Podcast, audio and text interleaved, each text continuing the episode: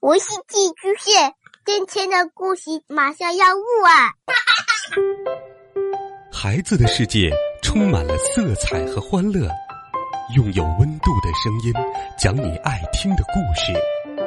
白羊叔叔和大明的晚安故事。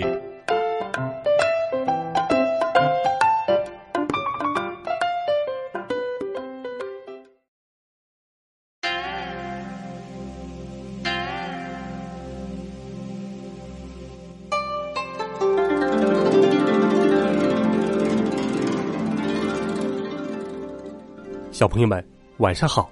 又到了白羊叔叔给你讲故事的时间了。前几周的时候，白羊叔叔给你讲了我的小小烦恼系列。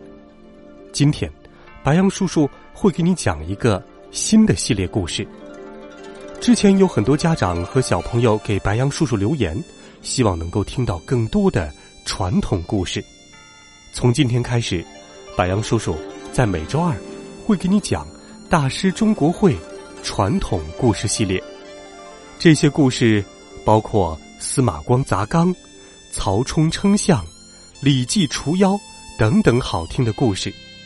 今天，白杨叔叔就先给你讲一个曹冲称象的故事。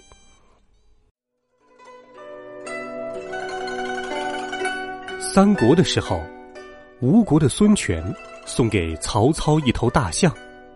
曹操十分高兴，带领着文武官员一同去看。有个小孩子紧跟在曹操的身边，他就是曹操的儿子，名叫曹冲。文武百官来到大象前，纷纷感叹：“啊，这头大象好大呀！身子像堵墙，腿像大殿里的柱子那么粗。别看大象个儿那么大。”脾气倒是挺温和。曹冲走进大象，比一比，才刚刚够到他的肚子。这个时候，曹操理着胡子，对大家说：“这头象真大，不知它到底有多重？你们哪个有办法称一称它？”嘿，这么个大家伙，可怎么称呢？文官武将们纷纷议论开了。有的说，只要造一杆顶大顶大的秤来称就行了。可是这秤得造多大呀？再说，大象是活物，也没法称啊。有一位大将粗声粗气的说：“这有什么难的？只要把象宰了，切成好几块然后再一块一块的称，不就行了吗？”他的话音刚落。大家都哈哈大笑起来，都说这办法太笨了。为了称称重量，就把大象活活杀死，不就可惜了吗？文武百官谁也想不出好办法，都不好意思的耷拉着脑袋不吭声了。这时，曹冲走到大家面前说：“我有个称大象的办法。”曹操一看，是他心爱的儿子曹冲。就假装生气的说：“那么多叔叔伯伯都没有办法，你小小年纪敢在这里夸口？”曹冲附在曹操的耳边说了几句悄悄话，曹操不由得笑了。他立刻对文武百官说：“走，咱们到河边看称象去。”河里停着一条大船，曹冲叫人把大象牵到船上。大象好重啊！他一上去，船立刻下沉了好多。等船身稳定了，曹冲就用小刀在船起水的地方刻了一条线，再叫人把大象牵上岸去。大家都睁大眼睛看着，谁也猜不透是怎么回事。曹冲又叫人搬来许多块石头，一块一块的往船上装。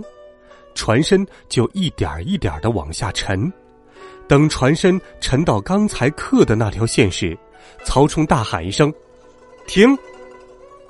这时，人们一下子全明白了，大家好一阵欢呼鼓掌，并连声称赞：“好办法，好办法呀！”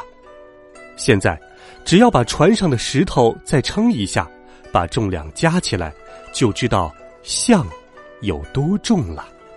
石头称完了，称石头的士兵正要报重量，曹冲说：“慢，刚才我和大象都上了船，我也得称一称，减去我的重量，才是大象真正的重量。”大家又是一阵大笑，都竖起了大拇指。曹操自然更加高兴了，他眯起眼睛看着儿子，又得意洋洋的望着众多的文武百官，也不禁笑了起来。好了，孩子们，这就是曹冲称象的故事。在那个只有杆秤的年代，如何称一头几千斤重的庞然大物呢？这在当时可算是科学家都要皱着眉头想一阵子的科学难题了。曹冲利用浮力原理和等量代换的方法称出大象的重量，解决了称重工具有限的难题，既科学又简便。故事当中的曹操是东汉末期人，是一千八百多年前的大将军、丞相，但实际的权力要大过当时的皇帝。他善于带兵打仗，是了不起的军事家，善于管理国家。是出色的政治家，诗文也写得非常好，是个少有的文学家，而且曹操还写得一手好书法，是个书法家。曹冲是他最小的儿子，生性聪慧，而且善良宽和。曹操非常喜欢他，曾经想传位给他。不幸的是，曹冲在十三岁时因病去世了。